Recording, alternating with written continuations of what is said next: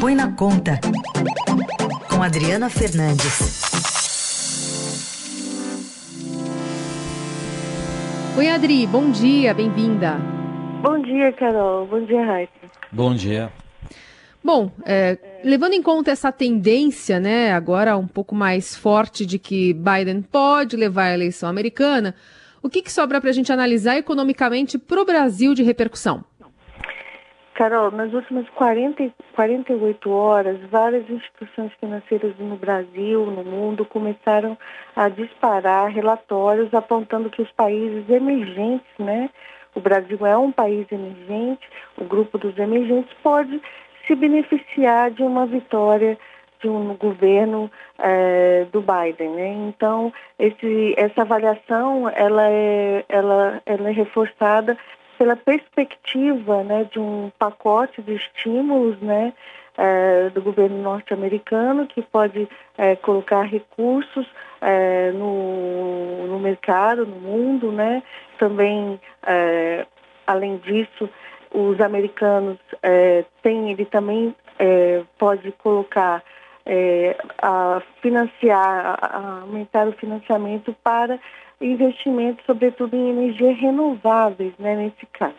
Nesse caso, é, o Brasil, apesar de todo esse clima ruim em torno da questão ambiental, pode se beneficiar, porque o Brasil é um país é, que tem energia renovável, investimentos é, podem ser é, tem uma matriz energética muito importante nessa área e o Brasil pode se beneficiar. Os o aumento ao apetite ao risco né, está embasando essa, essa avaliação internacional. O Brasil, no, no curto prazo, pode se beneficiar, mas a longo a, a, dúvida é se mais à frente ele consegue é, continuar nesse ambiente favorável, um ambiente também favorável, é, melhor para, para o comércio internacional com o governo é, Biden. A gente lembra que o, o, presidente Trump estimulou uma guerra comercial né, com, com os chineses, que afetam o mundo inteiro.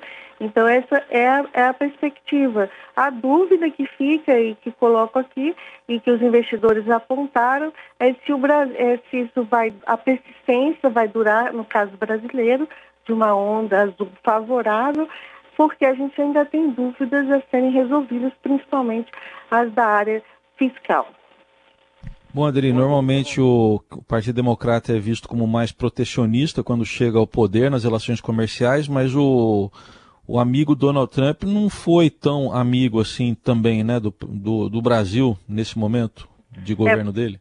É, por isso que essas, por isso que essas, essa, esses relatórios, né, são muito favoráveis aos países emergentes, né, e, e a gente vê é, também é, essa possibilidade mais à frente, já que o, o, o candidato é, democrata está a, a, chegando mais próximo né, da, de uma vitória. É, ontem mesmo com toda essa disputa é, um, e a gente vamos aguardar ao, ao, longo do dia de hoje. Mas para os investidores, as, as recomendações, as avaliações no momento é de que beneficiam os países emergentes. No governo brasileiro, há sim uma preocupação, chega a ser um temor né, de retaliações é, por conta das questões ambientais, né? O presidente é, Biden já, já comentou esse assunto é, durante um debate, mas o, o, a expectativa é de que, é, mesmo com toda essa discussão, com toda essa torcida né, do presidente brasileiro Jair Bolsonaro para Trump, o diálogo possa prevalecer mais à frente de forma pragmática, né? já que o comércio entre os dois países, a relação né, entre o Brasil e os Estados Unidos é uma relação que, que, que tudo tende a é, tudo pode, pode acontecer de é, continuar favorável, mesmo com esse, com esse clima aí ruim na área ambiental, é, e, mas no comércio a expectativa é que é, os investidores, é como eu estou falando, pode ser, é, é favorável para os emergentes. Hum.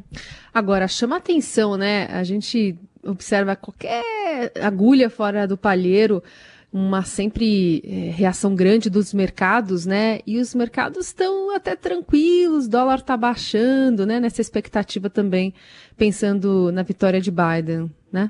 Sim, Carol, eu conversei com o investidor ontem, ele, ele falava justamente isso, que esses indicadores, né, que estão, como você usou a palavra tranquilos, mostram justamente essa, esse clima favorável é, para para os emergentes, sobretudo para essa diminuição dessa, dessa tensão comercial. Isso é uma, é uma avaliação, é, é bom deixar claro, das primeiras horas, né? Da uma avaliação que está sendo feita nessas últimas 48 horas.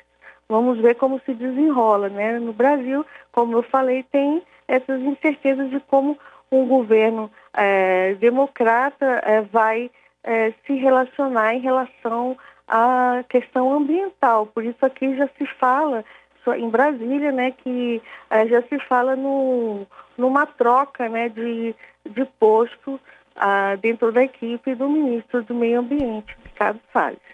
Esse é um Não. assunto que tem sido comentado. É, é, que, por outro lado, também, eh, com essa indefinição e principalmente a, o Trump querendo ir à justiça, já indo à justiça, inclusive, isso gera também tensão no, nos mercados, né, Adri? Sim, é, eu acredito que se demorar muito tempo, né, esse, esse, esse tema vai, vai, vai se prolongar e, e a tensão vai aumentar, né? Então, até ontem, é, a, como disse a Carol, os indicadores, né, foram, foram, ficaram tranquilos, né? A bolsa, juros e câmbio, câmbio favorável para os, os emergentes, os países emergentes, né?